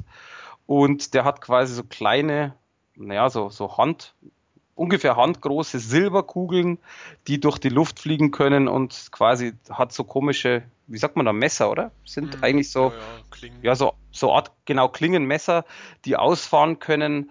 Und äh, die können quasi dann dem Opfer und das sieht man in dem Film auch am Anfang, die fliegen quasi dann direkt auf das Gehirn zu, stecken quasi diese Messer oder Klingen in den Kopf und saugen dann das Blut raus. So kann man sich's vorstellen. Also ich nenne es jetzt mal Vampirkiller-Kugeln. Ist zwar Quatsch, aber ähm, und äh, im Endeffekt ist äh, seit 37 Jahren dieser Kampf gegen diesen Tall Man und seinen Killerkugeln und dann geht es im Endeffekt ja, Killerkugel ist auch gut formuliert. So, Habe ich aber auch so geschrieben, fliegende Killerkugeln. Ähm, und ähm, Reggie quasi und sein Freund Mike, die beiden kämpfen quasi ums Überleben. Und dann ist noch irgendwie ein Dritter dabei, der aber total, also wirklich super unnütz irgendwie ist und im Film nur ein bisschen was zu sagen hat. Und ähm, ja, es geht dann um den Kampf quasi gegen Tallman mit Killerkugeln. Also mehr ist tatsächlich nicht in dieser Story. Das Blöde daran ist, oder das ist etwas, wo ich sagen muss, das ist eben etwas, was ich überhaupt nicht ganz verstanden habe es ist eine, eine Zusammenwürfelung aus verschiedenen Zeiten, aus verschiedenen Dimensionen, äh, aus verschiedenen whatever. Also man kennt sich irgendwie gar nicht mehr aus. Ähm, es gibt wirklich verschiedene Sprünge. Also äh, der, der, einer der beiden Hauptdarsteller ist quasi dement und der andere hilft ihm quasi und dann ähm, ist der wieder auf einmal nicht mehr dement, also sprich, das ist wieder eine andere Zeit, wo sie drüber sprechen, dann sind sie wieder in einer anderen Dimension, wo sie auch sprechen, die gegen den Tall Man kämpfen, dann auf einmal ist er wieder irgendwo in einem, in einem Zimmer, wo eine Krankenschwester zu ihm kommt und dann ist die Krankenschwester weg, dann liegt auf einmal Tall Man neben ihm als normaler Mensch und so geht es die ganze Zeit so dahin. Das heißt, das sind irgendwelche Geschehnisse oder irgendwelche was auch immer, die zusammengewürfelt wo worden sind, die zwar in einer gewissen Weise schon eine, eine Story haben, die aber in meinen Augen, und das ist eben der Punkt, viel zu viel verwirren, ähm, dass man als Zuschauer einfach nur noch da sitzen kann und sagt, hä? Also, wie gesagt, ich habe es nicht kapiert, obwohl ich aufgepasst habe. Und ich muss auch gestehen, ich glaube nicht, wenn ich nochmal anschaue, dass es mir besser geht. Und ich werde mir nicht nochmal anschauen. Das ist eben genau der Punkt, weil äh, die Ausführung einfach äh, mir überhaupt nicht in den Kram passt. Also äh, ich komme damit nicht klar, sagen wir es mal so. Und ähm, das soll ja, wie gesagt, der Abschluss sein und ich finde, das, das verwirrt, weil du kennst ja die anderen Teile. Ich kenne, wie gesagt, ja nur Teil 1, aber ich habe Teil 1 immer als, als richtig guten Horrorfilm damals äh, in Erinnerung gehabt. Und das zerstört natürlich in meinen Augen jetzt das Gesamtbild einfach von dieser Reihe. Finde ich schade. Ähm, ich meine, er ist billig gemacht, das ist noch relativ logisch, der ist auch sehr billig produziert worden, die hatten auch kaum Geld. Das heißt, es gibt schon immer wieder CGI-Effekte, wo zum Beispiel auch äh, Kugeln, also so Killerkugeln mit Laser rumschießen, die aber dann auf einen Schlag irgendwie größer wie ein Flugzeug sind. Was auch immer, also mittendrin, man erfährt da gar nichts. Es ist einfach halt, sind halt die Kugeln vom Bösen, Punkt. Und ähm, das ist eben etwas, was, was, äh, wo mir der Zusammenhang fehlt. Der, der typische rote Faden fehlt und das nervt mich halt furchtbar. Und äh, deswegen, ich mag jetzt mal behaupten, wobei das eine harte Behauptung, aber ich glaube, selbst wenn ich die ersten vier Teile noch richtig im Kopf hätte, oder beziehungsweise die, die ersten vier Teile alle gesehen hätte und richtig im Kopf hätte, weiß ich nicht, ob ich mit dem fünften trotzdem was anfangen könnte. Ich glaube nämlich tatsächlich nicht. Schauspielerisch passt, ähm, ich meine, wer die, die Schauspieler kennt, also den Tall Man oder auch die, die anderen Schauspieler, man merkt halt schon, die sind älter geworden. Äh, ehrlich gesagt auch austauschbar. Also Tall Man wirkt in meinen Augen wie ein Geist. Das ist so, der ist einfach da und stirbt gleich. So, so kommt es mir vor. Ähm, auch die, die Hauptdarsteller, also das, das ist einfach, man merkt die, diesen Sprung dazwischen, also von 79 quasi bis, bis jetzt, äh, ist einfach viel zu lang her. Und zwischen dem Teil 4 und dem fünften Teil waren ja auch schon mal 18 Jahre dazwischen. Ähm, da passiert natürlich sehr viel. Und das ist halt einfach etwas, wo mir auch schon mal überhaupt nicht passt, dieses Zusammenspiel im Endeffekt. Ähm, einfache Dialoge sind äh, in meinen Augen das Drehbuch, wie gesagt, ist sehr chaotisch. Aber der Film hat auch Positives. Er hat ein paar richtig schöne Effekte in meinen Augen. Er hat ein paar schöne Szenen auch drin. Ähm, deutsche Übersetzung oder die Synchronisation weitgehend in Ordnung. Ich sage jetzt absichtlich nicht gut, weil äh, ich habe den Film nicht auf Englisch geschaut, sondern nur teilweise mal kurz eine Szene miteinander verglichen. Und das Drehbuch generell oder die Dialoge generell sind in meinen Augen nicht wirklich gut. Dann kann man die im Deutsch natürlich nicht besser machen. Musikalische Unterstützung ist da, finde ich ganz gut. Also das passt auch sehr gut und äh, auch, und das ist halt natürlich beim Horrorfilm, finde ich auch wichtig, dass wenn man äh, gescheite Kinoanlage hat oder beziehungsweise tolle Digitalanlage hat, dass das auch ausgenutzt wird. Das heißt, man hat schon Effekte, man hört die Kugeln von hinten fliegen und so weiter. Also das ist äh, ganz gut gemacht. Hätte natürlich mehr sein können, aber das ist ja wieder dieses typische Meckern auf hohem Niveau. Äh, Trotz dessen hat der Film von mir fünf Punkte bekommen, was aber wirklich damit zu tun hat, dass ich das Mediavook ziemlich schön finde äh, oder ziemlich cool finde. Und äh, dadurch, wenn ich jetzt die normale Blu-ray ähm, quasi rezensiert hätte, hätte ich maximal vier Punkte gegeben. Durch das, dass das Mediabook wirklich cool ist, informativ ist. Und das finde ich auch wichtig, weil nicht gleich, weil es heißt Mediabook, heißt es noch lange nicht, dass es gut produziert worden ist. In meinen Augen ist das nämlich schon gut produziert worden. Das hat äh, auf der einen Seite sind ja drei Discs mit drin. Das ist ja auch nicht unbedingt selbstverständlich. Auf der anderen Seite gibt's äh, dieses äh, also typisches äh, Booklet, was ja teilweise nur fünf, äh, fünf sag ich schon, acht oder zehn Seiten hat. In dem Fall sind es 24 Seiten. Auch das finde ich immer ganz wichtig mit, mit wirklich schönen Infos drin, die zum Film halt einfach passen, zur Historie passen. Und äh, auch wieder halt vom, vom Artwork finde ich sehr, sehr gelungen. Also das hat vorne drauf quasi diesen Schriftzug Phantasm Ravager dann ist diese Killerkugel mit den Spikes oder mit diesen Klingen raus in der Mitte der Tall Man. Also das Artwork gefällt mir halt sehr gut. Macht, wie gesagt, den Film in meinen Augen nicht besser. Aber das ist eben genau der Punkt. Ich möchte halt natürlich auch sowas mit in die Wertung einfließen lassen, weil wenn ich sage, der, das Medium ist mir scheißegal, dann kaufe ich mir halt die normale Blu-ray und, und gut ist. Und das ist eben genau der Punkt, wo ich gesagt habe, fünf gerade mal so. Äh, ich habe mir schon tatsächlich überlegt, drei, vier, aber dafür war mir das ganze Konstrukt einfach doch äh, nicht so schlecht wie jetzt teilweise Filme, die du mit sechs, sieben bewertest, wo ich jetzt gesagt hätte, das ist eine Katastrophe. Also deswegen ist es ja in einer gewissen Weise auch immer so ein bisschen ähm, ja selbst die Meinung natürlich. Ja, also ich fand den, ich habe den Film vor Ewigkeiten gesehen, ist schon ein bisschen her und ich fand ihn ziemlich beschissen. äh, hauptsächlich, wenn die Machart relativ amateurhaft war und ich finde das halt, ich finde das halt momentan so ein bisschen blöd, dass äh, viele dieser Reihen so so Mika-Fortsetzungen kriegen, die denen überhaupt nicht gerecht werden. Also das, man kann, ich finde, man kann ihn ungefähr vergleichen mit diesem Hellraiser-Film, der vor ein paar Jahren mal rauskam, diesem Hellraiser, ich glaube Revelations hieß der, der auch, wo, wo sie auch ganz großes Trara gemacht haben. Hier kommt mal wieder neuer Hellraiser-Film, bla bla bla. Und das war dann ähnlich, ähnlicher Quatsch. Also braucht man, selbst wenn man Fan der Reihe ist, meiner Ansicht nach braucht man sich den nicht angucken. Ähm, vor allen Dingen, weil die Reihe auch 1998 eigentlich dann beendet wurde, mehr oder weniger. Der äh, Hauptdarsteller, der den Tollman spielt, dieser Angus Grimm, der ist auch schon uralt. Äh, ja. ist, ist der nicht sogar gestorben vor kurzer Zeit? Ich weiß es gar weiß nicht. Weiß es gar nicht. Also ich will jetzt nicht jemanden für tot erklären, der nicht tot ist, aber äh, ich meine, da muss ich jetzt mal gerade ganz, das interessiert mich jetzt gerade, ähm, weil der war schon sehr, sehr, sehr alt. Ähm, ja, der ist äh, 2016 gestorben, genau. Aber wahrscheinlich dann kurz nach einem Film oder so. Ja, also mal. gut, dann ist es vielleicht auch sein, also es ist nicht sein letzter Film tatsächlich gewesen, da ist noch ein anderer danach. Aber ähm, ja, also es wird wahrscheinlich keinen weiteren Phantasm-Teil mehr geben, weil äh, diese Figur ist tatsächlich so ähm, prägend für die Reihe auch, dass man da glaube ich nicht weitermachen wird. Aber gut, also ich kann ihn nicht empfehlen, du kannst ihn ja im Grunde eigentlich auch nicht empfehlen. Also, naja. Also ich würde es ich tatsächlich, ich würde es den Leuten empfehlen. Punkt A, die vielleicht die ganze Reihe haben. Es gibt übrigens auch vom ersten Mediabook, beziehungsweise es gibt auch ein Mediabook mit allen fünf Teilen drin. Dann hat man es halt komplett und viele Sammler sind ja so, ich habe von mir aus Teil 1 bis 4, kaufe ich mir einen fünften, einfach weil es dann komplett ist.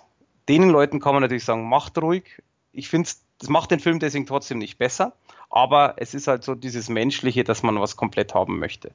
Ähm, das gleiche einen typischen Mediabook-Sammler, der einfach sagt, und das gibt's nach wie vor, äh, einige, die sagen, okay, ich finde das Mediabook schick, eben vielleicht auch, weil ich es komplettieren möchte aufgrund meiner anderen äh, Mediabooks, die ich habe, weil es gut in die Sammlung passt, dann ja. Rein des Filmes wegen würde ich tatsächlich den Film überhaupt nicht empfehlen, weil er einfach, wie gesagt, alleine durch dieses ganze Chaotische in meinen Augen klingt jetzt immer hart, aber tatsächlich keine Daseinsberechtigung hat. Sowas sage ich selten. Aber wie gesagt, das, man muss halt immer davon ausgehen, wer einfach sagt, er will, er will einen fünften Teil sehen, er will einfach die Schauspieler nochmal sehen und so weiter. Meint, er soll zugreifen. Für einen, der mit der ganzen Serie an so nichts am Hut hat, da würde ich es definitiv lassen. Weil, wie gesagt, er hat schöne Effekte, er hat auch, obwohl er ab 16 ist, schon ein paar blutige Effekte, die auch echt gut ausschauen. Aber das äh, macht den ganzen Film nicht gut, deswegen. Ja, ich glaube, äh, das äh, sollte es dann sein, was man zu dem Film genau. sagen kann. Dann noch zwei Sachen, die, die werde ich jetzt relativ kurz machen, äh, weil wir wollen ja dann nicht, dass jeder so viel bespricht. Einmal gibt es äh, seit 16.06. ein American Werewolf in Paris, auch Mediabook. Da will ich nur kurz was dazu sagen und zwar einmal, äh, warum mir das wichtig ist, ganz einfach, weil es weltweit die erste Veröffentlichung von dem Film ist auf Blu-ray. Also den gab es vorher in keinem Land auf Blu-ray wird eben als Mediabook auch äh, von Turbine äh, quasi herausgegeben und äh, ist halt einfach etwas, wer den ersten Film kennt, also den typischen American Werewolf, der wirklich als Horrorfilm war und der geile Effekte damals hatte, es ist kein zweiter Teil in dem Sinn, sondern eher so eine Hommage am, am, im ersten Teil. Und zwar, es läuft wirklich als Horrorkomödie. Und ich muss sagen, ich fand den ganz amüsant, ich fand den ganz gut. Auch wenn es jetzt nicht der Knaller ist, aber es ist halt etwas, wo auch das Mediabook halt richtig geil ausschaut, das Ganze drumherum passt und einfach ein passabler Film mitkommt. Und äh, als zweite Sache ähm, noch eine Empfehlung von mir, aber eben Empfehlung bedingt. Ich bin ja generell kein großer Anime-Fan, wie du weißt. Und ich habe mir trotzdem immer wieder mal interessiert mich was. Und äh, jetzt habe ich mir eine Serie angeguckt, die fand ich weitgehend ganz gut, hat sieben von zehn gekickt. Und zwar nennt sich das Overlord, die komplette Serie. Und äh, da möchte ich nur kurz ein paar Wörtchen verlieren, weil ich das nämlich, weil du vorher auch sagtest, oder das Ganze eingeleitet hast mit Gamer. Das äh, geht quasi um ein Online-Rollenspiel. Das nennt sich Yggdrasil. Und es ist ähnlich so wie WoW, kennt man ja. Und es geht im Endeffekt in der Serie in 13 Folgen darum, dass ein Spieler quasi die letzten Minuten, weil das, äh, das Spiel soll abgeschaltet werden, soll vom Netz gehen. Und das ist quasi einer der besten Spieler, der hat einen eigenen Clan gegründet und so weiter. Und äh, der will die letzten Minuten noch da sein und nochmal alles anschauen kann, bevor der Server down geht und alles weg ist. Und genau um 0 Uhr schaut er auf die Uhr und wundert sich eben im Spiel, dass äh, eigentlich schon Sekunden drüber sind und dass die Server nicht abgeschaltet sind. Und dann merkt er, dass, die, dass das Spiel weiterläuft und dass alle Nicht-Spielcharaktere, die ja drin sind, mit denen ja, was ich zum Beispiel, hat der, hat der verschiedene äh, Leute einfach bei sich in dieser, in dieser Basis oder beziehungsweise in diesem Haus angestellt und auf einmal, die reden ganz anders, die, die haben quasi eine Bewusstseinserweiterung und dann geht es im Endeffekt darum, dass dieser Spieler merkt, dass das Spiel sich in einer gewissen Form selbstständig gemacht hat und äh, quasi er wieder Abenteuer erleben kann, die es vorher gar nicht gab. Und darum geht die Serie. Ähm, es wird sehr wenig erklärt, also tatsächlich nicht, warum ist das so. Ähm, man weiß gar nicht wie, bla bla bla. Das spielt aber in meinen Augen gar keine Rolle, weil tatsächlich wer WoW gespielt hat oder so Online-Rollenspiele gespielt hat, der wird sich da sehr, sehr wiederfinden. Es gibt wirklich Kämpfe, die, die man äh, äh, wirklich sieht. Dass, also eine Episode geht ja ungefähr 20, 22 Minuten. Und es gibt wirklich äh, eine Episode, da geht ein Kampf alleine schon, glaube ich, 14, 15 Minuten. Und es ist wirklich wie in einem Rollenspiel, wo äh, quasi die Person vorher sagt, was sie macht. Da wo es da wirklich so, was weiß ich, mega Ultima, bla bla bla bla, und dann springt er in die Höhe und breitet die Hände aus und dann passiert irgendwas und der andere, oh, Schild, bla, und dann geht es hin und her und du sagst eigentlich, wenn du jetzt kein Rollenspieler bist, was machen die denn? Was sind das Albernes?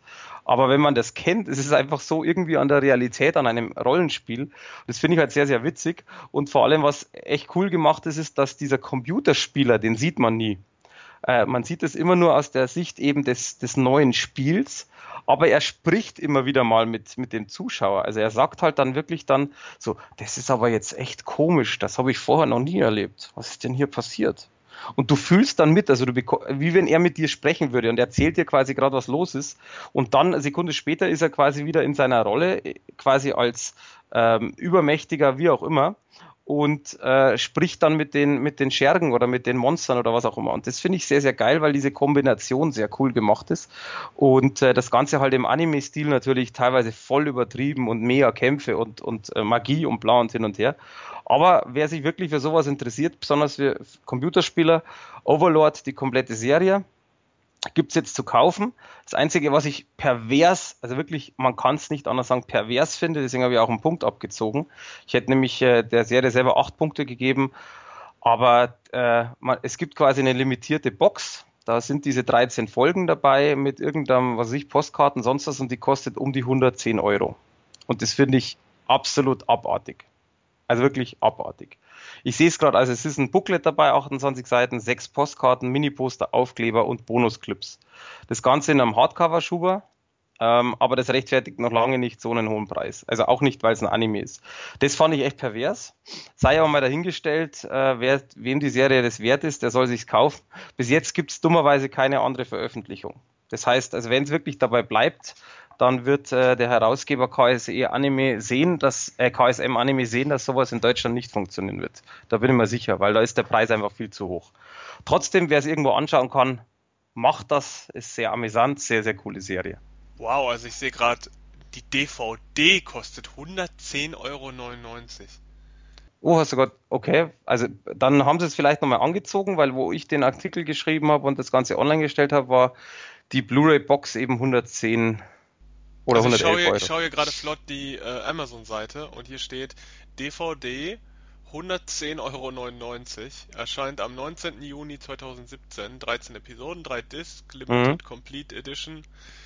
302 Minuten Laufzeit von KSM Anime. Das ist schon wirklich, wirklich heftig. Also.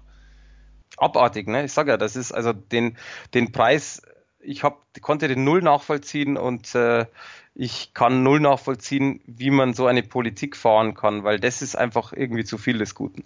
Aber gut, sei dahingestellt, ist so, ähm, aber deswegen gab es von mir auch wirklich einen Abzug, weil das finde ich schon abartig.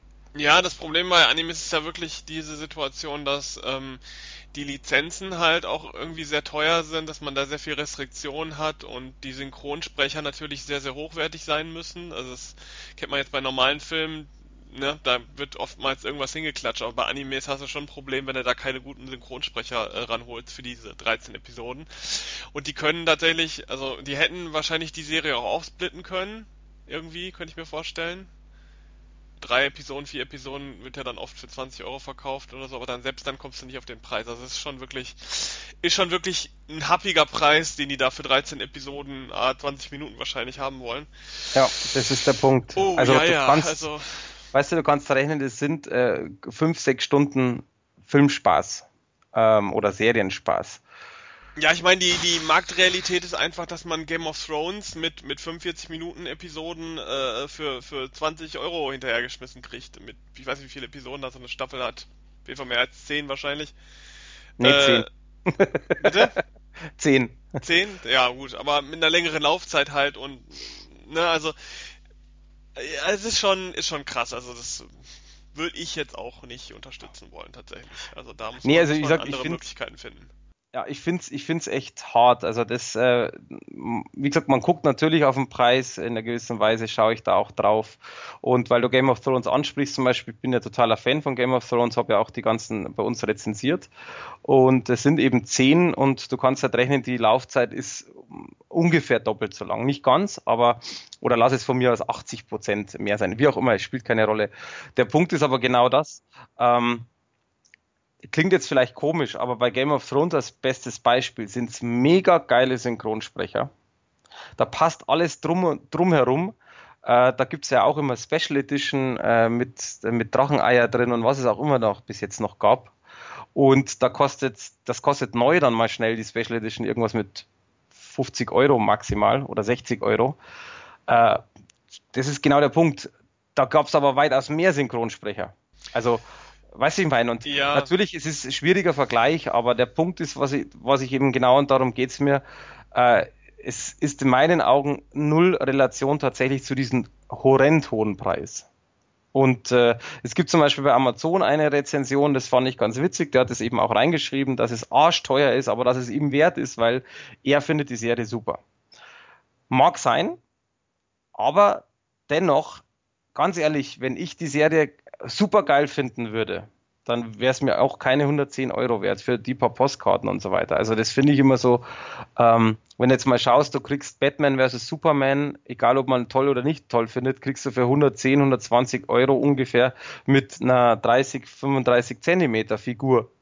Ähm, verstehst du, wie ich meine? Also irgendwo. Ja, ich sag mal, der Vergleich natürlich mit Game of Thrones ist schon auf eine gewisse Art natürlich schwierig, weil da ein ganz anderes Klar. Publikum mit erreicht wird, aber Natürlich. ähm, ich sag mal so, für den Konsumenten ist die Marktrealität so, der sieht halt Game of Thrones und irgendwelche anderen Serien, die in keinster Weise vergleichbar sind mit einer 13 Folgen Anime-Serie, äh, haben halt den Preis und dann hat sowas halt so einen horrenden Preis. Ich gucke hier gerade so ein bisschen durch und ich sehe auch ein paar andere Sachen auch von KSM Anime, die halt sehr, sehr, sehr teuer sind. Ähm, ich weiß nicht, also ich habe immer ein Problem auf der Seite damit, dass äh, solche Preise auch dafür sorgen, dass ähm, viele Anime-Fans, und das sind nun mal auch viele Jugendliche in erster Linie, es sind nicht nur Erwachsene, ähm, dass die sich halt auch illegale Wege suchen, sowas zu gucken. Also gerade im Anime-Bereich sind ja ist ja Streaming und äh, vor allen Dingen auch Streaming direkt aus Japan, also äh, ähm, japanische Serie mit Untertiteln, die hier teilweise noch gar nicht erschienen sind, ist ja schon so ein gewisser Usus und es gibt ja da auch so ja so inoffizielle Absprachen, dass es so lange okay ist, bis diese Serie dann in Deutschland veröffentlicht wird, ähm, in der deutschen Synchro, dass dann nehmen dann oft viele von diesen Streaming-Anbietern und die Leute, die diese Serien untertiteln, nehmen dann oft auch diese Folgen aus dem Internet raus, weil es dann heißt, ja, wenn ihr die dann jetzt gucken wollt, jetzt ist es lizenziert in Deutschland, dann kauft euch die DVDs. Aber mit solchen Preisen äh, äh, macht man selbst den besten also jemanden, der wirklich Bock hat, sich sowas auch einfach zu kaufen, um auch generell diese, diese ähm, Anime-Industrie in Deutschland auch zu unterstützen, damit nun mal solche Sachen auch veröffentlicht werden, das machen die mit solchen Preisen echt kaputt. Also die müssen da meiner Ansicht nach anders kalkulieren. Ich glaube, da ist dieses Konzept, dass man so drei, vier Folgen auf DVD zu einem günstigeren Preis veröffentlicht, glaube ich, irgendwie sinnvoller äh, für solche Serien, als wenn man da wirklich für 12, 13 Folgen einen Preis über 100 Euro haben möchte. Das ist schon wirklich krass. Also Absolut. Ich kenne auch nichts Vergleichbares irgendwie in einem irgendeinem anderen Bereich, irgendeinem anderen Special Interest Bereich in Deutschland, wo das so heftig ist. Also ich weiß nicht. Aber gut, das müssen die Firmen selber wissen. Ähm, wir haben ja noch das Privileg, dass man solche Sachen dann äh, zur Rezension auch mal äh, zugeschickt bekommt, sei es original oder sei es auch äh, als Stream oder generell irgendwie. Aber so, so, solche Preise machen es schwer, dass sich so ein, so ein Genre auch etabliert. Weil ich finde, selbst für so, so Marken, die durchaus bekannter sind wie Yu-Gi-Oh! und Digimon, selbst da hat man noch nicht die Preise erreicht, die man mit so einer Verbreitung, die solche Marken haben oder auch Pokémon und so weiter, die man eigentlich haben sollte. Also selbst da ist es immer noch mal ein bisschen teurer als, sag ich jetzt mal, ein amerikanischer Zeichentrickfilm, der hier veröffentlicht wird. Das ist aber, weißt du, das ist auch äh, mitunter, glaube ich, für viele, beziehungsweise auch für mich zum Beispiel ein Grund, warum ich einfach sage, ganz ehrlich, ich habe äh, auf Animes, ja, was heißt nein, kein Bock, stimmt so nicht, aber äh, ich gucke mir, ich guck mir einfach Animes nicht so gerne an, weil Punkt A, ich da einfach viel zu tief oder nein, viel zu wenig tief drin bin. Ähm, ich auch gar nicht weiß, was gut ist. Also ich schaue da tatsächlich, äh, was interessiert mich vom Thema her und das hat mich total interessiert.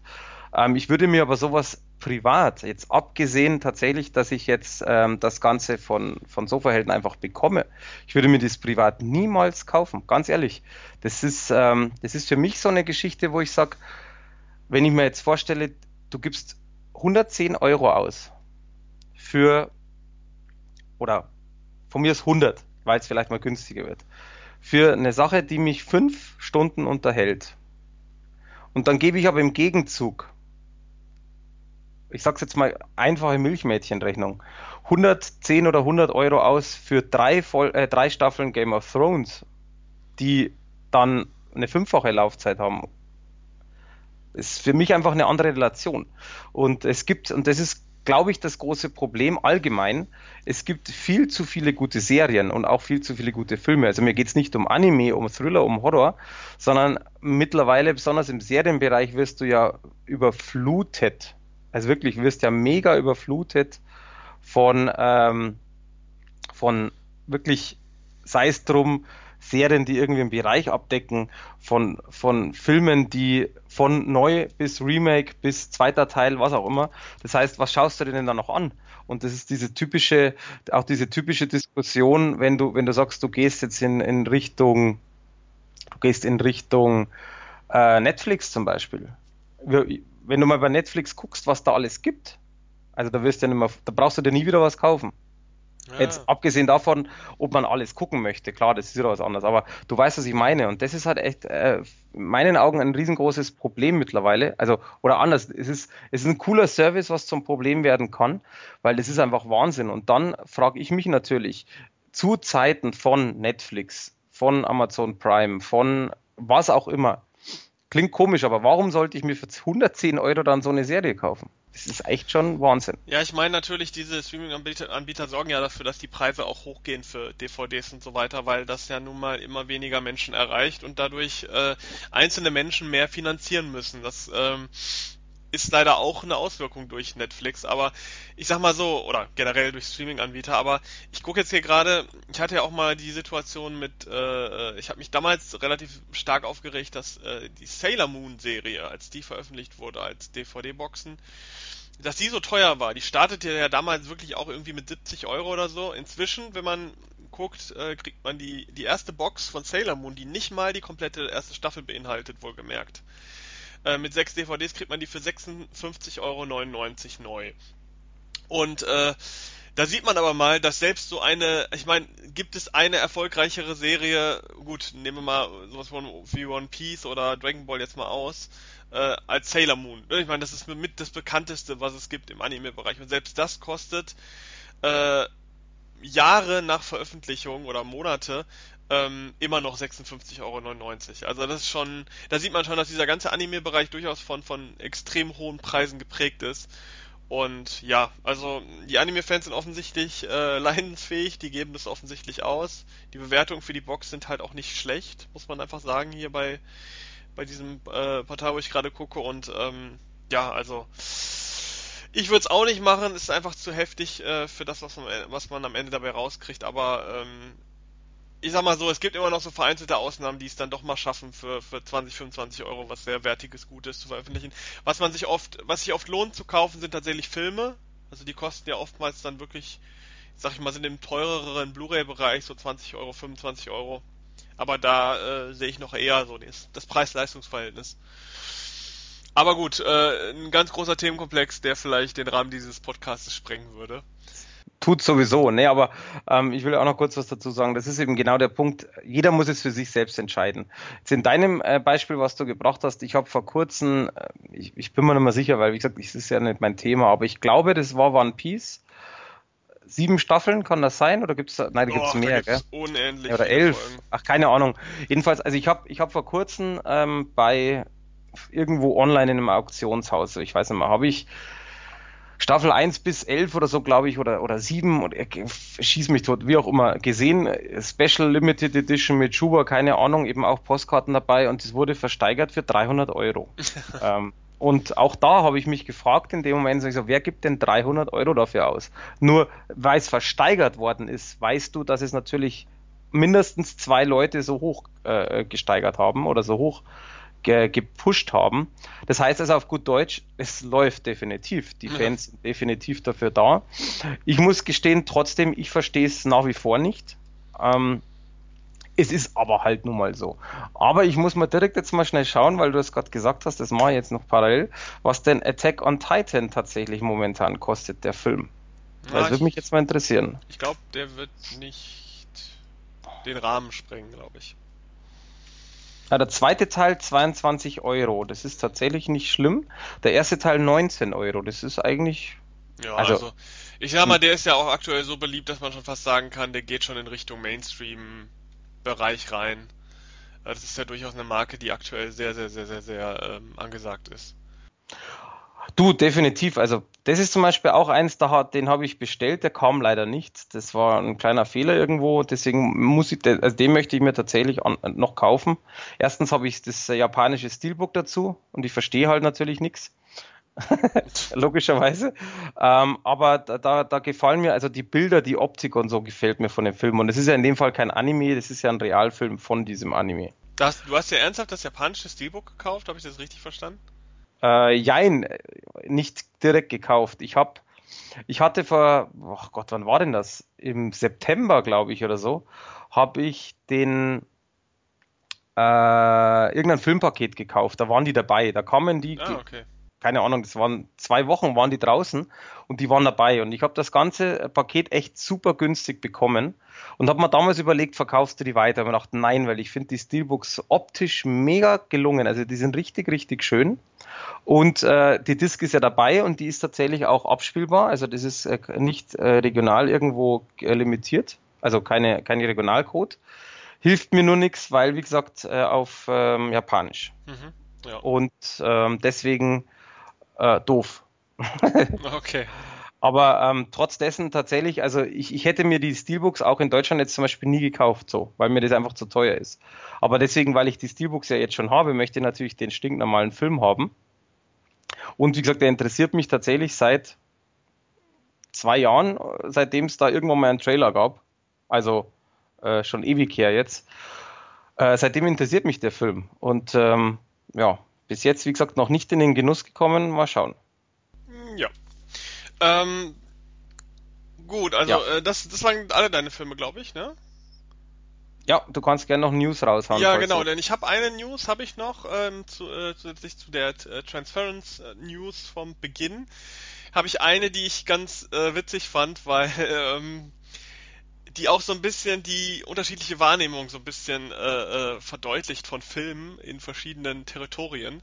Und zwar ähm, gibt es eine News zu Resident Evil. Ähm, wir alle kennen den, äh, die Resident Evil Reihe 1 bis 6. Äh, der sechste Teil lief ja letztes Jahr oder Anfang dieses Jahres, auf jeden Fall vor kurzem im Kino.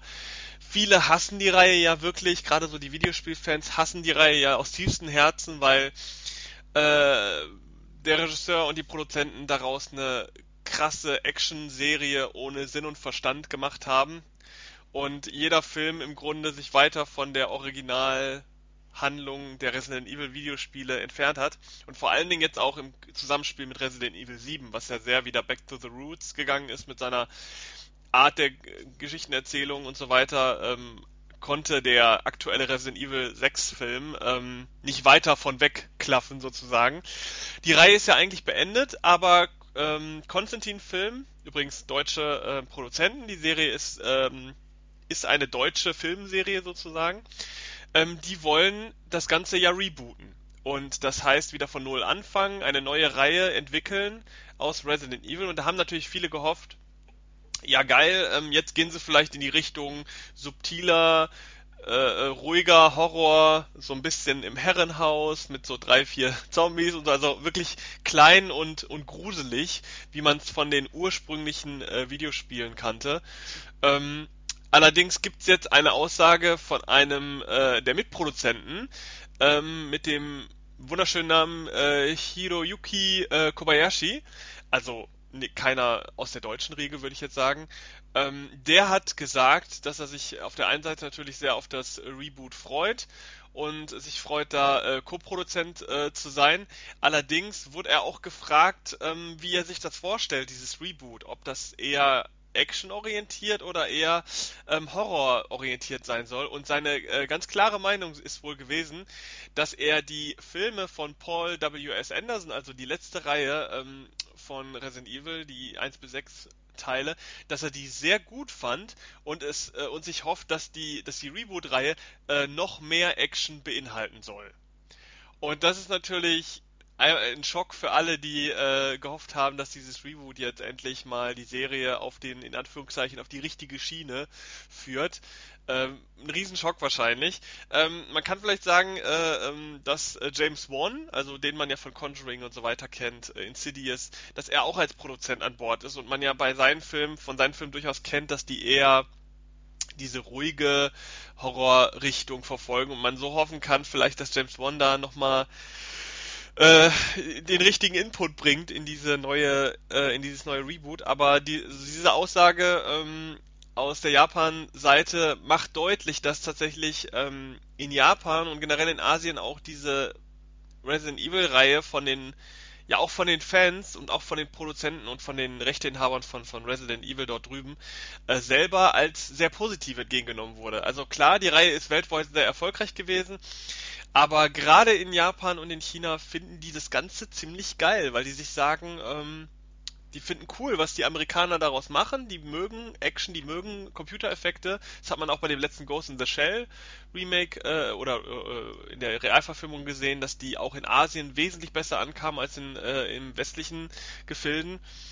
Und da muss man, kann man mal sehen, dass halt dieses diese Wahrnehmung manchmal ganz, ganz anders sein kann. Dass wir sagen, Resident Evil ist für uns nicht das, was die Filme darstellen und man auf Seiten Asiens sagt, ja, doch, das ist das, was wir uns vorstellen.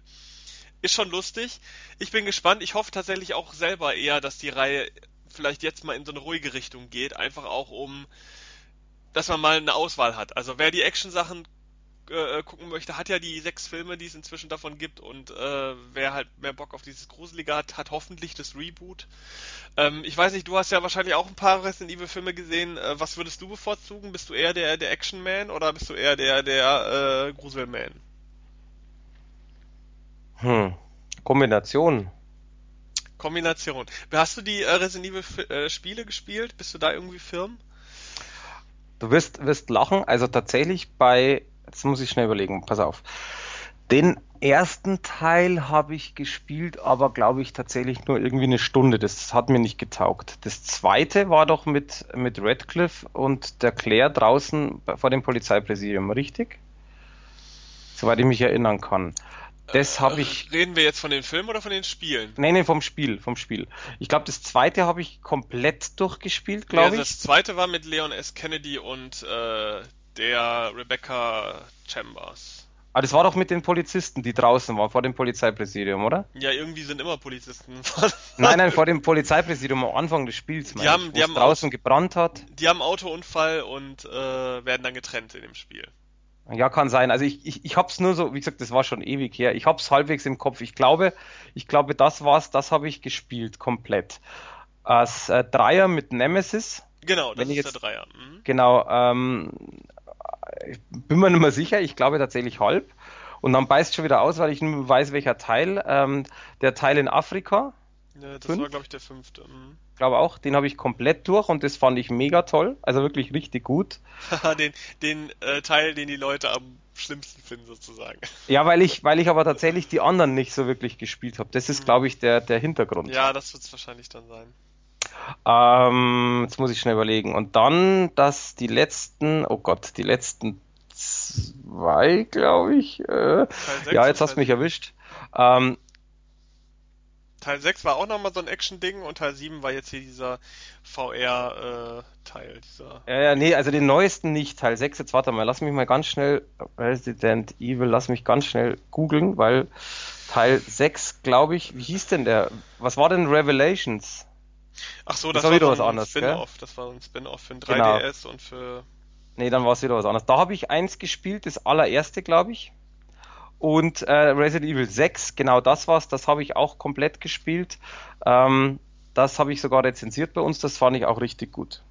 Das war ja das, wo, wo, du zum Schluss irgendwo in diese Mine gehst, wo du da nach oben musst. Ähm, tatsächlich aber, also ich habe, wenn nochmal um deine Frage zu beantworten, ich habe tatsächlich eher die, die Action-Spiele gespielt. Filmtechnisch habe ich bis auf den Anime oder beziehungsweise diesen Zeichentrickfilm alle gesehen und finde ehrlich gesagt alle gut. Allerdings schon so der erste super und dann geht es dann nach unten. Ähm, ich bin da aber auch tatsächlich, ich vergleiche nicht mit den Spielen, weil ich die einfach dazu wenig kenne. Und ich kann zum Beispiel nur so weit sagen, ich fand zum Beispiel den äh, Teil 3 eher lahm und als dann Nemesis kam, fand ich schon wieder mega geil, weil ich finde Nemesis im Film total geil umgesetzt. Aber auch da weiß ich, dass es so viele gibt, die einfach die komplette, die komplette Filmreihe irgendwie so verurteilen. Ähm, ich finde sie ganz gut, aber wie gesagt, ohne jetzt großartig Hintergrundwissen auf die Spiele und so zu haben. Ja, ich muss sagen, ich habe ja auch alle gesehen tatsächlich und ähm, ich habe auch eine gespaltene Meinung dazu. Also ich bin, ich würde jetzt nicht sagen, dass das gute Filme sind, weil die sind alle eigentlich ziemlich schlecht, äh, finde ich, gemacht, rein von, sei es bezüglich der Geschichte, sei es bezüglich auch der, der Kampf- und Action-Szenen teilweise, ähm, ist für mich halt so eine Transformers-Variante. Anders kann ich die Filme gar nicht betrachten. Ich muss aber sagen, ähm, ich fand den zweiten Teil ganz gut. Den finden ja viele schlecht, weil der teilweise aussieht, als wenn sie eigentlich nur das Setup gefilmt haben. Also man hat wirklich manchmal das Gefühl, äh, man sieht da in dem Film, wie der Film gefilmt wird. äh, aber der Film hat tatsächlich ähm, noch am ehesten Anspielungen auf die Videospiele, wie du jetzt sagtest, den dritten Teil mit Nemesis. Äh, deswegen fand ich den eigentlich noch so am interessantesten. Aber die restlichen Filme sind natürlich völlig weg von, von Resident Evil und haben mit der Originalserie im Sinne von Teil 1, 2, 3, Code Veronica und auch noch so ein bisschen Resident Evil 4 kaum noch was zu tun. Und äh, diese neuen Resident Evil Spiele fand ich auch alle ganz furchtbar. Ähm, die waren, das waren halt im, an sich gute Spiele, aber haben halt mit Resident Evil nichts zu tun und man hätte sie eigentlich eher anders nennen müssen. Äh, mit Teil 7 bin ich jetzt schon wieder drin, weil Teil 7 äh, hat wieder genau das, was Resident Evil ausmacht und ich hatte wirklich gehofft, dass das wieder in so eine ruhige Richtung geht oder mal endlich in so eine ruhige Richtung geht. Ja, also diese Aussage verstört ein bisschen, aber äh, mal schauen, was dabei rauskommt. Ähm, ich bin allerdings nicht so der große Fan von Konstantin-Filmen, weil die Filme, die die bisher so mitproduziert haben, waren eher, eher meiner Ansicht nach schwächer. Auch äh, so andere Produktionen, äh, amerikanische Produktionen, die ähm, oder vermeintlich amerikanische Produktionen, die halt aber von Konstantin-Film aus kamen, waren jetzt nicht so mega. Also ich bin wirklich gespannt. Ich habe aber immer noch Hoffnung, dass James Wan da so einiges richten könnte, weil man holt ihn sicher nicht umsonst. Also er ist nicht bekannt für Gut, er hat jetzt einen Fast and Furious Film gemacht, aber er ist nicht bekannt für brachiale Horror-Action. Und ähm, da kann ich mir vorstellen, dass da zumindest ein gewisser Einfluss stattfinden wird. Ja. Lassen wir uns überraschen, würde ich einfach sagen. Aber Äh, ich kann mir durchaus vorstellen, dass es schon was wird. Ähm, ist halt immer die Frage, was man sich erwartet. Ich habe noch eine kurze News, ähm, das will ich auch nur, falls man es noch nicht gehört hat, die meisten werden es wahrscheinlich gehört haben, dass zum Beispiel auch ein Remake von Flatliners kommt, was ich äh, sehr interessant finde, weil viele Fans sagen halt klipp und klar, so ein Film braucht, braucht, so ein Film braucht kein Remake. Ähm, ich bin gespannt, weil Flatliner, ich habe selber auf Blu-ray zu Hause, ist einfach richtig geiler Film.